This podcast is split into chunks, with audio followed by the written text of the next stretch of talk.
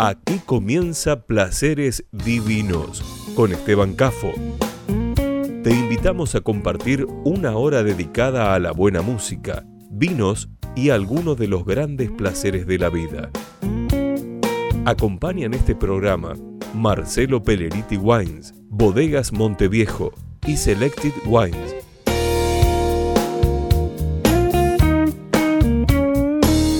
Seguimos también en Facebook, Placeres Divinos. Presenta este momento, Bodega Monteviejo.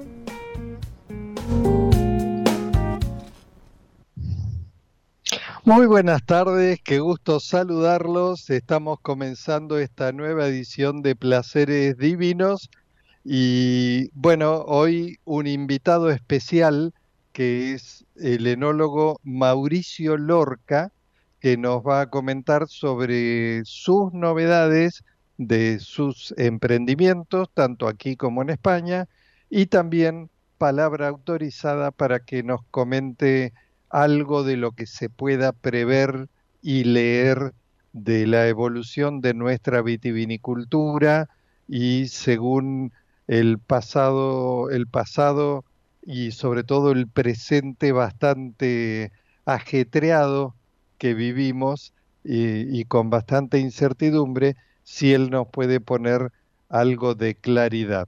Eh, vamos a compartir también la música en los separadores del programa. Hoy tenemos a Sheryl Crow, eh, Hugh Glory, eh, vamos a tener también al saxofonista Herb Hall, no tan conocido en nuestro país, pero creo que vale la pena compartirle su música y también vamos a cerrar con The Boss, Bruce Springsteen, con uno de los temas que me encantan de él, de los varios temas que tiene este gran intérprete.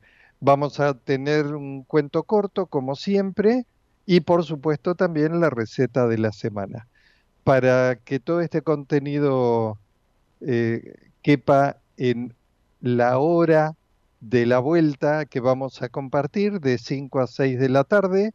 Eh, vamos a escuchar ese primer tema que es Hugh Glory con Deja que hablen, un excelente tema de blues y esperamos la comunicación con nuestro invitado especial de hoy, el enólogo y emprendedor Mauricio Lorca. Vamos entonces, Hugh Glory, deja que hablen.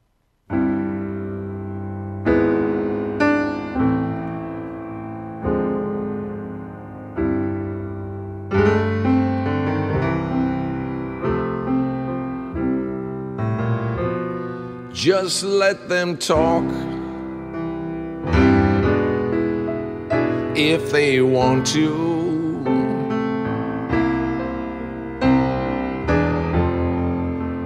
Talk don't bother me.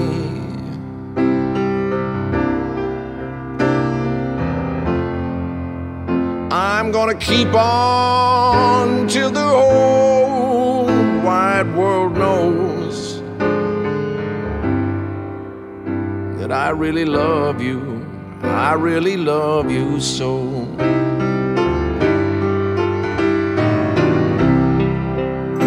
And let them whisper, for they know none.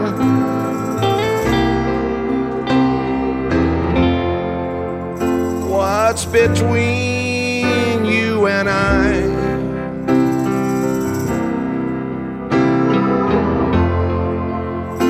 I'm gonna keep on keep on loving you till the day that I die. They tried to break up our romance.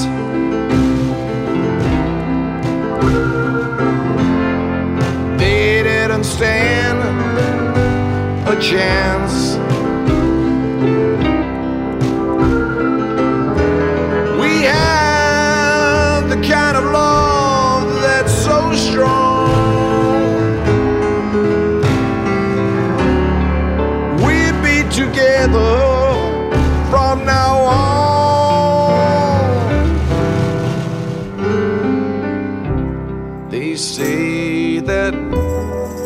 Gossip comes from the devil's workshop.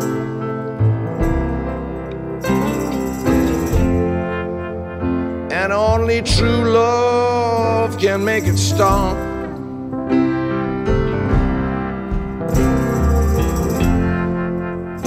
I'm gonna keep on, I'm gonna keep on loving you till the day that I die. Oh, they're envious of everything that we do. But I want to say it's wonderful when you love someone and that someone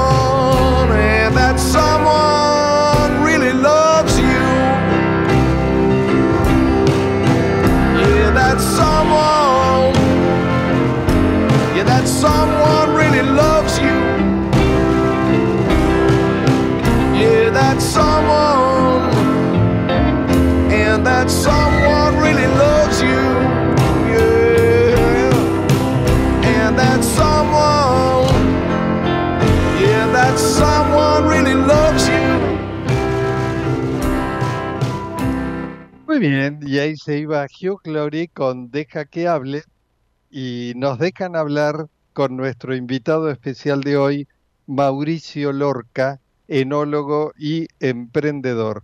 Hola Mauricio, ¿cómo estás? Hola Esteban, todo muy bien, todo muy bien. Aquí en Mendoza, Bien, qué gusto del saludarte una vez cálido. más. Yo hacía el comentario de introducción apenas comenzado el programa, palabra autorizada, un enólogo joven pero con aquilatada e- experiencia y reunís varias, varios méritos, varias cualidades que son ser un excelente técnico como enólogo, un gran emprendedor, eh, con, con visión, con empuje, y que tenés un recorrido y un panorama eh, de lectura del mundo vitivinícola que puede sernos realmente muy útiles como para entender la evolución, el contexto y la evolución de- del mundo vitivinícola. Así que en esta nueva charla te propongo, Mauricio, que nos comentes, empecemos por las novedades del emprendimiento propio, la bodega Foster Lorca. Eh, ¿Qué novedades has estado presentando en los últimos tiempos? O, y o qué novedades tenés previstos próximamente presentar al mercado? Bueno, eh, nosotros la verdad que eh, el año pasado, que, que fue un año eh, muy alborotado, digamos, en términos de muchas novedades que traía la Argentina, eh, nunca paramos de, de hacer cosas. Y, y eso siempre nos mantiene un poquito distraídos y un poquito motivados, digo yo, ¿viste? Como que en vez de estar pensando en Claro. tanta historia, es mejor ponerse a trabajar y seguir adelante. Eh, entre las cosas que hicimos, bueno, lanzamos toda la línea idealista. Eh, son básicamente tres spirits y un vermú, eh, un vodka, una ginebra y un gin, eh, y un vermú eh, que lanzamos eh, base moscatel rosado, que está espectacular. Eh, mejoramos toda nuestra nuestra línea de vinos dulces naturales porque fuimos entendiendo mejor el mercado, de hecho hemos crecido muchísimo y esto también apunta al a este consumidor eh, que está un poquito eh, buscando vinos más frescos, más fáciles, eh, que, se puedan interpretar de una manera distinta y que mm, tengan la posibilidad de beberlo en otros ámbitos, no solamente como siempre presentamos el vino, viste, maridado con comida y todo eso. Así que bueno, eso también estamos trabajando muy fuerte. Tenemos un proyecto ahora eh, de vinos de baja graduación alcohólica que, que básicamente esperamos eh, lograrlo con uvas de, de, la zona este, de Rivadavia. Eh, hay todo un proyecto que estamos haciendo con eso.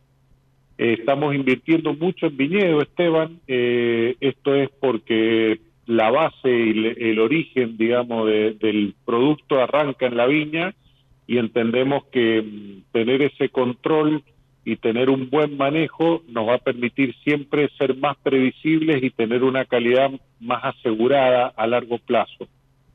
Eh, Bueno, lo de España que voy a lo conoces, eh, está por primera vez este año pasado, en septiembre, octubre, que fue la vendimia, ya hice vinos en León, yo venía haciendo vinos en Ribeira Sacra, eh, esos vinos ya se están comercializando en cinco mercados del mundo, en España propiamente dicho, en Argentina, en Brasil, en Suiza, en Inglaterra. O sea que ya tenemos, bueno, tenemos creo que son seis mercados.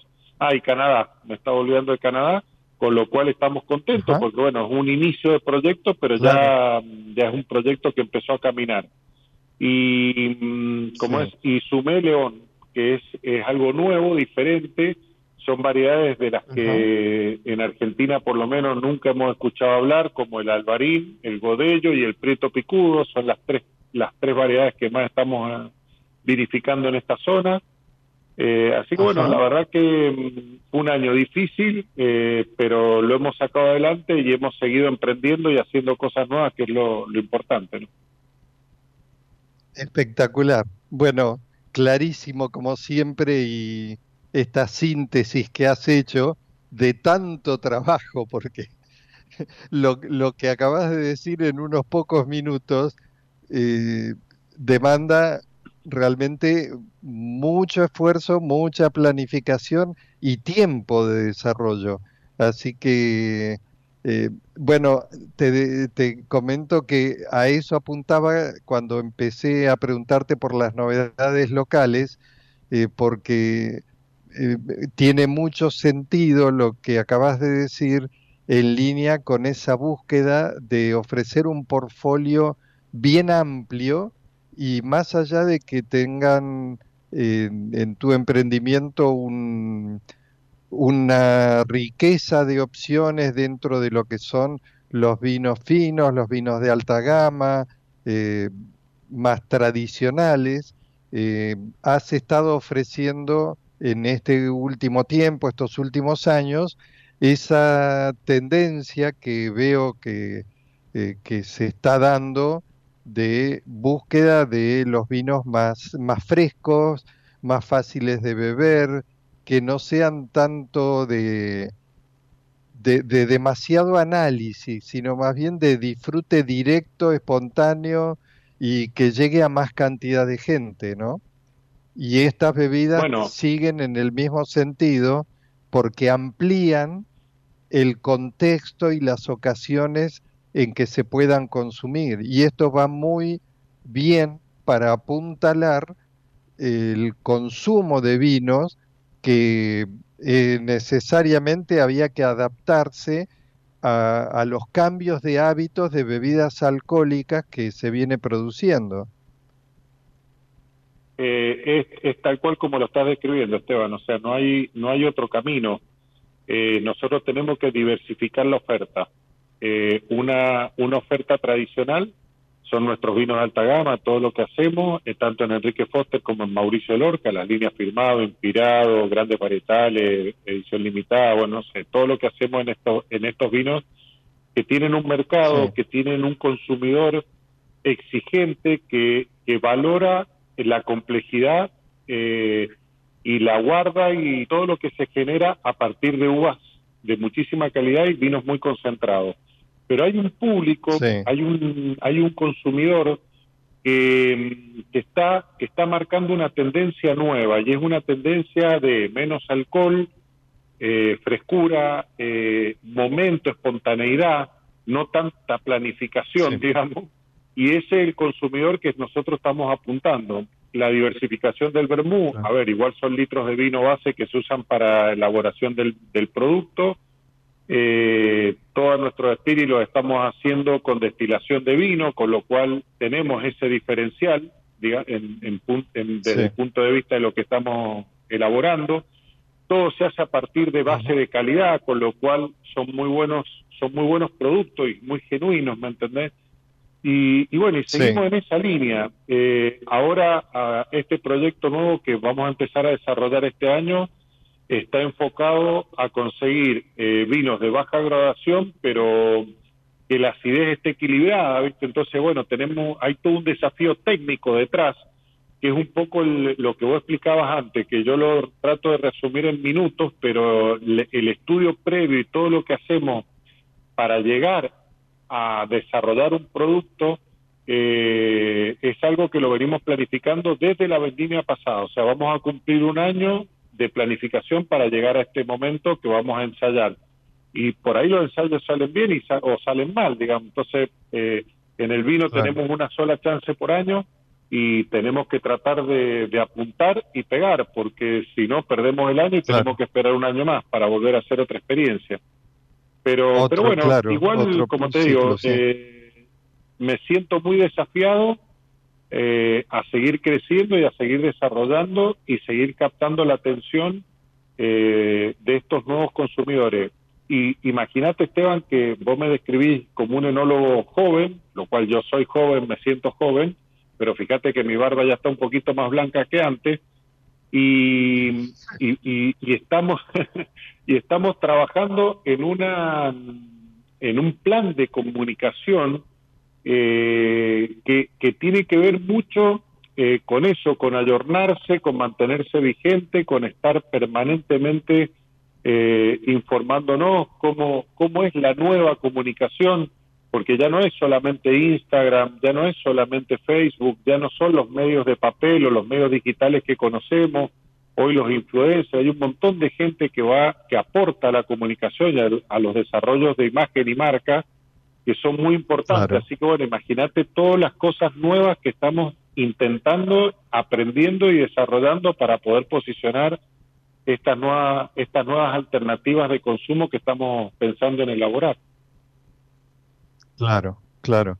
Mauricio, ahora aprovechando de tu experiencia, conocimiento, panorama de, del mundo vitivinícola y de la Argentina vitivinícola, te pregunto algo que es realmente bastante, entiendo, bastante difícil de responder hoy en, eh, en cuanto a, te lo pregunto más bien de puro ansioso de anticiparme respecto de cuál es tu percepción de cómo va este año en estos en estos tiempos de envero, más menos días, y cómo, cómo ha sido este primer tramo que apunta a la vendimia 2024. Eh, ¿Qué características le encontrás a esta evolución de esta parte? Mira, la, la, vendimia, bueno, vos sabés, vos sabés que tuvimos una helada muy fuerte el año pasado y fue muy difícil recuperarse de eso. Eh, nosotros tuvimos que hacer todo un trabajo previo, tanto de fertilización y de recomposición de plantas para que tomaran fuerza y poder tener una poda decente en el invierno. Eh, por suerte, las decisiones que tomamos fueron acertadas y vemos una, una producción, te podría decir, normal. O sea, viene una carga normal, con una calidad muy buena, eh, los racimos tienen un buen tamaño tuvimos que hacer, como te decía, una fertilización eh, post helada, después hicimos una de mantenimiento, hicimos una fertilización post cosecha para que las plantas pudieran juntar reserva y, acomodarse bien. Esto nos ha traído muy buenos resultados. Eh, en lo particular, te diría, lo que vemos nosotros en nuestras viñas. Eh, en lo general, Mendoza y el país creo que viene bien, viene con una cosecha bastante normalizada, eh, la industria en lo particular ha perdido, ha perdido superficie de viñedos productivos por, por las mismas crisis, las sucesivas crisis que venimos pasando en la Argentina, pero los, los viñedos que están bien gestionados están muy bien, de uva y con mucha calidad y, y viene una cosecha muy buena. Eh, este año no tuvimos problemas con las heladas, con lo cual, bueno, la afección más grande que vamos teniendo es el granizo, Eh, han habido algunas tormentas un poco fuertes, pero bueno, el granizo estadísticamente se lleva aproximadamente el 10% de la producción y estamos dentro del número bastante por debajo, con lo cual entendemos que viene una cosecha bastante normal. Eh, a nivel mundial, la verdad que el consumo de vino está, está cambiando, está yendo a lo que hablábamos antes, a vinos más rosados, más bien blancos, eh, tintos jóvenes. Hay mucha tendencia a eso. Eso es muy interesante porque eh, es lo que hablábamos anteriormente, capta un consumidor que no teníamos. Eh, nosotros nosotros, yo entiendo que va a haber una, una reactivación de las exportaciones de Argentina, no solamente por, por condiciones macroeconómicas o económicas favorables, sino porque eh, hubo que limpiar mucho stock post pandemia, viste, los clientes, eh, en la pandemia la verdad que se vendió mucho vino, los clientes se sobrestoquearon un poco pensando que eso iba a quedar, después no quedó, y hubo que acomodar un poquito. Yo creo que gran parte de las pérdidas de exportaciones que tuvimos en Argentina en el 2023, no digo gran parte, pero parte están explicadas por eso, eh, con lo cual yo creo que va a haber una recuperación del mercado y habiendo más vino para vender vamos a tener mejores costos también y, y vamos a ser más competitivos. Así que bueno, por, por todo eso yo creo que a nivel internacional vamos a tener una revancha eh, y el mundo en general, el consumo del vino se viene manteniendo. Eh, el problema lo tienen, ¿sabes qué? Los productos que no tienen calidad, o sea, el vino que no puede competir con calidad. Ahí donde están los grandes volúmenes mal, mal elaborados, es donde hay mucha pérdida. Y es lo que un poco nos pasó también en la Argentina, ¿viste? El tetrabric de mala calidad perdió a partir de que se está haciendo un tetrabric de mejor calidad, está recuperando. Viste, el otro día hablando con algunos productores me comentaban que, el hecho de que ha mejorado la calidad del producto, hay una recuperación. Y bueno, en fin, esto, esto es, es muy fluctuante, pero hay que estar siempre a la vanguardia y muy atento y no perder el tren, digamos, porque el que pierde el tren se queda fuera. Es así de sencillo. Tal cual. No hay mucha opción. Tal cual. Sí, sí, sí y además una realidad dentro del contexto general que eh, respecto de los emprendimientos, más allá de la buena o mala gestión, eh, la dinámica de la, de la actividad vitivinícola hace que, sobre todo en, en la llamada primera zona, el, el, crecimiento demográfico hace que el proyecto inmobiliario mata viñedo en muchos casos, porque lo, lo invade, se acerca y después termina siendo eh, mucho más tentador venderlo como proyecto inmobiliario que conservar esos viñedos, mientras no se encuentre la forma de hacerlos eh, con rendimiento de calidad. Eh, eso, Esteban, es una, es una evolución que lamentablemente atenta contra, contra la industria, podríamos decir, porque la verdad que los viñedos están siempre ubicados en muy buena zona y, y la gente después quiere vivir en esa zona por las características agroecológicas generales que tienen. Entonces, bueno, eh, termina atentando, pero yo creo que al final eh, hay una realidad también y es que el viñedo que está bien desarrollado con un muy buen posicionamiento desde el punto de vista del vino y el eh, y la cualificación esa de alta gama digamos te permite a largo plazo tener mejor rentabilidad que hacer un negocio spot inmobiliario ¿cuál es el problema? que tiene que estar integrado el problema lo tiene el productor eh, que ve mucho mejor negocio que vender la uva probablemente venderlo como terreno para, para un desarrollo inmobiliario. Los que estamos integrados con bodega preferimos mantener el viñedo porque es parte del paisaje y es parte de nuestro negocio. Entonces eso también viene cambiando y yo creo que viene cambiando bastante y, y va a haber una vuelta para, esa, para ese tema, me parece. Pero estoy de acuerdo con vos que, que es un patrimonio que hay que ver cómo se hace para, para conservarlo.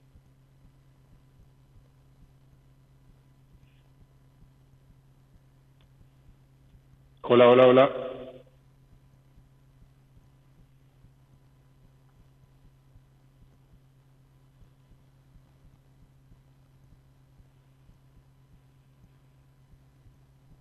Hola, hola.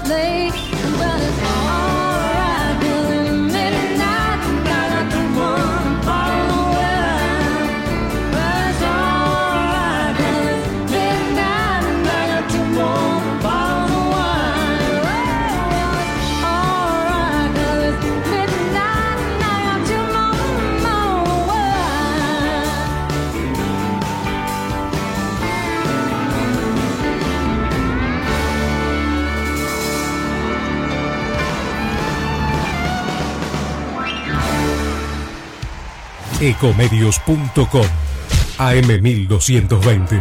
Estamos con vos. Estamos en vos.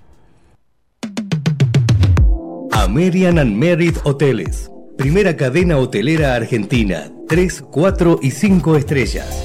Más de 20 destinos de Argentina y el Cono Sur.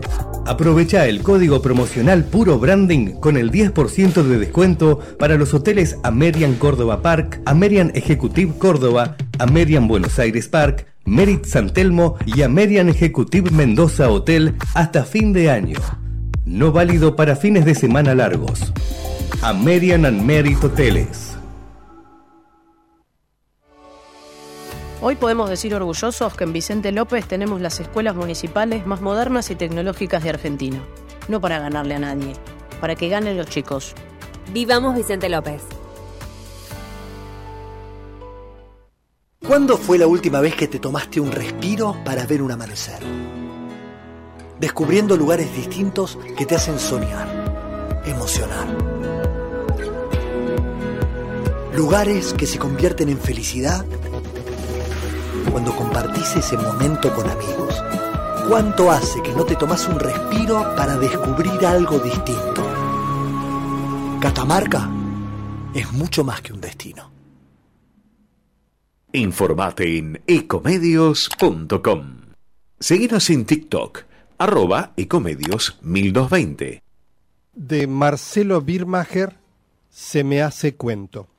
Amanecer en la casa de una desconocida no es algo desconocido para mí, me aclaró mi amigo Herbert. Pero un barrio desconocido ya es otro asunto. El despertar humano en sí es repugnante, como para que además no sepas dónde carancho estás. Me tocó Villa Ortúzar. ¿Cómo había ido yo a parar a Villa Ortúzar? Manejando seguro que no, porque no estaba en condiciones. Además, era la una del mediodía. Nunca duermo hasta tan tarde. Viste que en Villa Ortúzar lo mismo estás en pleno centro que en un paisaje desolado.